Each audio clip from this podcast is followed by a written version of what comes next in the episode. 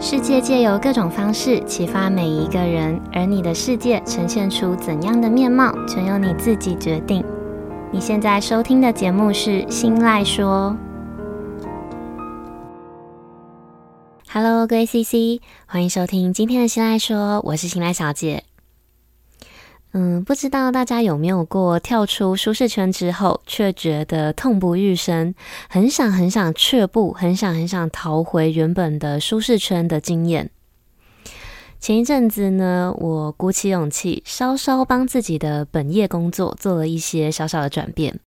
嗯，虽然说还是跟我原本待了八年多的产业有一点点的关联，但是本质上它就是一个跨行。人家说隔行如隔山，不是没有道理的。就算是有些许的关联哦，还是没有让我少吃太多的苦头，也没有让我少挫一点败。那工作上的转变呢，不只是忙碌加倍哦，还让我每天嗯，大概有八百多万次，我觉得自己是不是疯了？觉得自己是不是做错选择了？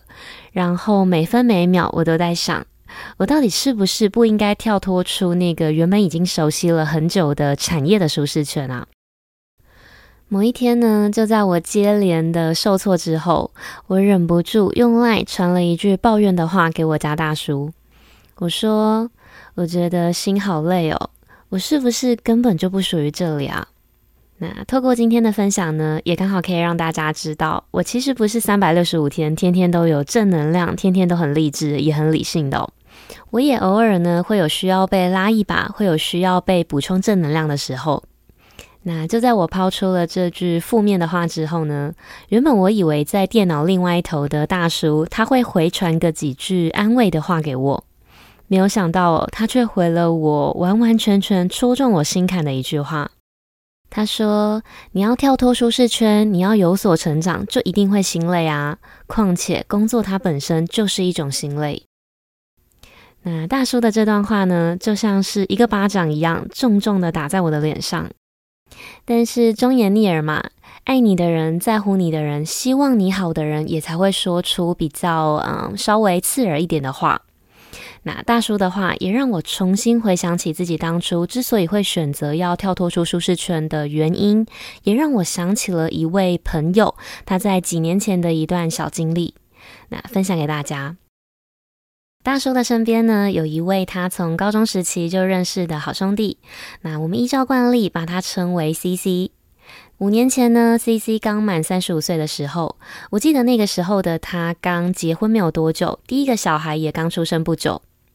那个时候的他，他原本的本业是在银行担任行员的工作，就是大家去银行的时候，在柜台帮大家处理开户啦、换汇啦等等工作的那个人。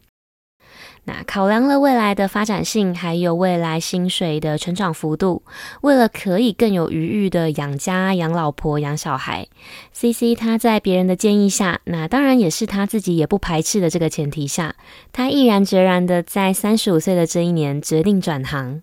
他想要从原本的银行行员的身份转战，变成一个完全不相关的写程式的工程师。那为什么我会知道这段故事呢？当然就是因为我家大叔他本身就是一个资深工程师的身份。那个时候的 CC 呢，他花了一笔不小的费用，他去上了好长一段时间的课程。那在有了写程式的基础之后，也很幸运、很顺利的找到了一份写基础程式的工作。嗯，但是毕竟在课堂上教的技巧和实际在工作上会运用到的技巧，还是有一定程度的落差。所以这个时候呢，一直以来都是工程师的身份，同时也是好兄弟的大叔呢，就派上用场了。那我记得那个时候的 CC 呢，他只要假日一有空，就会跑到我们家，从早上九点一路待到晚上九点的，紧抓着大叔疯狂问城市相关的问题，就像是在假日进修一样。那在将近一个多月的假日密集特训之后呢，CC 他也开始慢慢的掌握了解决城市相关的问题的技巧。他不再需要假日长时间的待在我们家抓着大叔，而是可以整理出比较重要的卡关问题，透过文字的方式线上找大叔求救。那接着呢，我们再把时间推进到五年之后的现在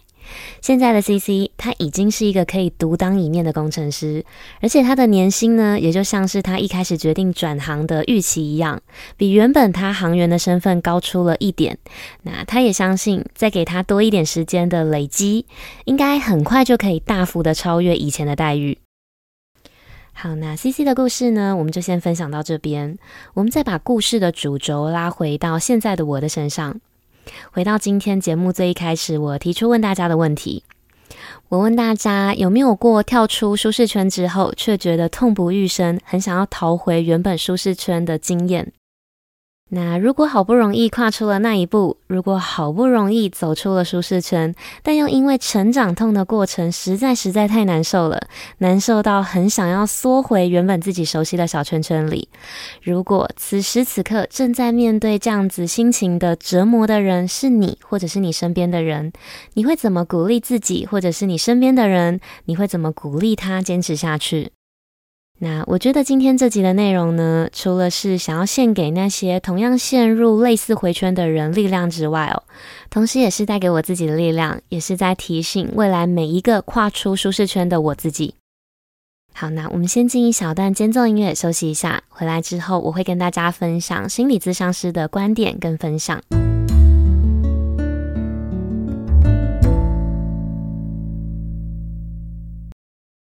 欢迎回来。嗯，我想要引用一篇在新溪心理咨商所担任心理师的杨雅竹心理师，他曾经分享过的一篇文章。那新溪心理咨商所呢，也是我很喜欢的一位作家，也就是撰写很有名的《情绪勒索》这本书的作者周慕姿心理咨商师，他创办的一间咨商所。那我想要引用杨心理师他分享过的一篇文章，再结合一些嗯我咀嚼过后的一些想法来分享给大家。那这篇文章的连接呢，我会放在今天节目的资讯栏里，大家如果有兴趣的话，可以点进去看更多。好，那明明好不容易跨出了那一步，明明好不容易走出了舒适圈，为什么我们还会这么轻易的想放弃？又为什么我们会想要回到那个我们花了大把的时间、大把的精力，好不容易跳出来的舒适圈？心理师呢，他提出了两个他觉得可以在心里面自我反问的问题。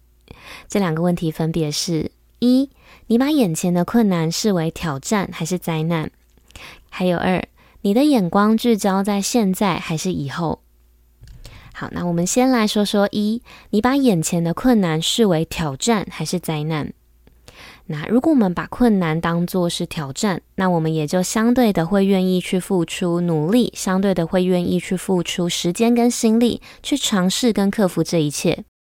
因为挑战呢，有时候往往都是鼓励我们向前的动力。也就是说，当我们把困难当作是挑战的时候，我们的身心状态也会帮助我们准备去应应它，去克服它。那反过来看，如果今天我们把眼前的困难当作是灾难呢？灾难就表示我们内心深处是害怕、是恐惧这件即将要发生的事情的。那在面对害怕跟恐惧的当下，我们最直接的本能反应，通常会是激发我们生存的反应，就是战斗，比如说像是找人吵架，还有逃跑，比如说故事里面的我就想要逃回舒适圈，或者是呃僵呆，比如说傻傻的站在原地。那心理师说，面对一个未知的困境，我们会感觉到害怕，感觉到恐惧、不安，这些都是非常非常正常的心理反应。有这些反应呢，并不是因为我们太脆弱，它只是一个身心的提示，目的是在告诉我们前方有新的事物即将要发生。那我们到底能不能给自己一个机会？就像是在打电动闯关一样，全权看我们选择要用哪一种模式来面对，是挑战模式呢，还是灾难模式？那把问题当成灾难，只会让我们下意识的想要逃跑。但是，一旦我们把问题转变看作是挑战，我们就会想要克服，想要战胜它。那接着第二个自问的问题是：你的眼光聚焦在现在还是以后？这个问题用另外一种问法，就会是：你相信自己会是成功的还是失败的？嗯，因为跳脱出舒适圈，踏上不曾有过的经历、不熟悉也未知的一个领域的时候，势必会需要经历一段挫败期。但你其实不是失败，你只是还没学会。这不会是一个结局，更不会是一个终点。这场人生的马拉松还没有结束，这只是一个开始。开始之后呢，这些都只是一个过程。我们要做的呢，应该是放眼整个过程，而不是聚焦在当前的结果。心理师说，我们要练习避免只是聚焦在当下的结果，因为当我们只聚焦在当下的结果的时候，就很容易会倾向用成功或者是失败的这个结局来定义自己，然后会忽略过程中自己的进步、自己的成长、挫折还有失误，以至于会忽略我们其实是可以鼓励自己、可以修正自己的。因为聚焦在当下的结果的我们呢，会认为自己已经失败了，而不是还没有成功。嗯，我很喜欢杨心理师他分享的这段话哦。我们只是错把还没成功看成已经失败。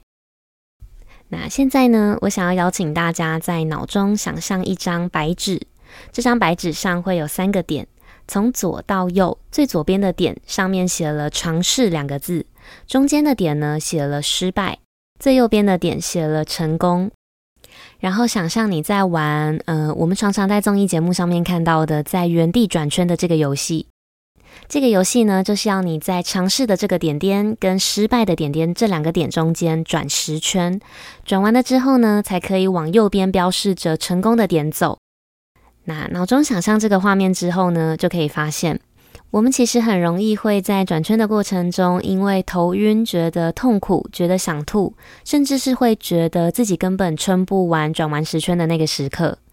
因为痛苦的感受，当下的我们正在经历，因为正在经历呢，所以我们很容易会把这个痛苦感放大，觉得眼前的痛苦比什么都要难受，然后会不自觉地忽略自己早就已经转了八圈的事实。甚至是会忘了当初想要跳脱出舒适圈的急迫的心情。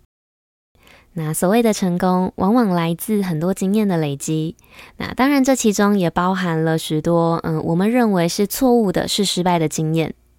所以，我们必须要在尝试和失败这两个点之间绕足够久的圈，累积了够多的经验之后，才能不偏不倚、更坚定地走向最右边的成功。但是，如果我们没有办法容忍自己的错误，也就是容错率低，我们就没有办法一步一步的累积，然后达成目标。因为容错率低，或者是习惯用结果来定义自己，这样子的行为呢，会不断的造成自我的打击，会让我们觉得自己是失败的，然后再更进一步的会把失败往回推，认为自己就是笨，就是没有能力，导致会进入一个僵化的恶性循环，然后不停的自我消耗。那心理师他提到，阿德勒心理学的学者德瑞克斯曾经就说过一句话，这句话是：人需要鼓励，就像植物需要水。过程导向而不是结果导向，可以帮助我们用不同的眼光看待自己，也可以帮助我们用不同的眼光看见自己在整个过程中的付出跟努力，然后让我们可以拉长战线，眼光放远，也比较能够容纳自己在过程中的失误。那当我们愿意让自己停留在过程里，也许这个过程会觉得不舒服，会觉得很困难跟充满挑战。但是这些呢，都会随着投入的越多，让挑战的难度慢慢的降低，也就会回到上一个我们自问的问题：你把眼前的困难看成挑战还是灾难？那如果你把困难看成挑战，在这整个承受的过程中，你也就会慢慢的习惯在充满困难的过程里面生存，也就会增加你对这个挑战的掌握度。那我很喜欢在这篇文章的尾段，杨亚洲心理师他分享的一句话，他说：“现在不会，不代表你永远不会，所以我们都要练习把我不会变成我只是还没有学会。”那再回到今天的故事，后来呢，我在遇到大叔的这位朋友 CC，我问他当时怎么会有勇气还有力量撑下去。他说他当时满脑子想的都是，嗯、只要顺利当上了工程师，薪水就会是跳脱舒适圈之前的整整两倍。所以呢，今天的分享，今天心理师提到的两个反问自己的问题，那我们重新回顾一下，这两个问题是：你把眼前的困难视为挑战还是灾难？还有，你的眼光聚焦在现在还是以后？那结合 CC 的回答，我想要总结，我想要把这两个问题融合成一个，可以用来提醒每一个嗯，觉得撑不下去、觉得想要逃跑的人。那当然，这也包含了未来的我自己。好，我想要总结的一句话就是，呃，想想初衷，想想自己当时为什么会选择跳脱舒适圈。一句话就可以让自己聚焦在以后，也可以让自己把此时此刻正在面临的困境视为挑战。好，那以上就是今天日常这件小事，我想跟大家，还有我想要跟未来的我自己分享的内容。希望今天的分享可以带给正在收听的你一点实际上的帮助或者是收获。那如果你的身边呢，刚好也有正在困扰类似问题的朋友，分享这集的内容给他，说不定你就是那个帮助他的关键人物。那如果你有任何的听后心得，或者是你有其他的生活小故事想要跟我分享，都欢迎你到我的 Facebook 或者是 IG 私讯分享给我。我的账号是 miss 点 i s o l a n m i s s 点 i s o l a n D。那日常这件小事这个系列，接下来也会持续的借由生活中的大小事，或者是各种故事，来分享我的观点跟我的想法。希望可以透过这个节目的分享，激起每一个人心中反思还有成长的力量。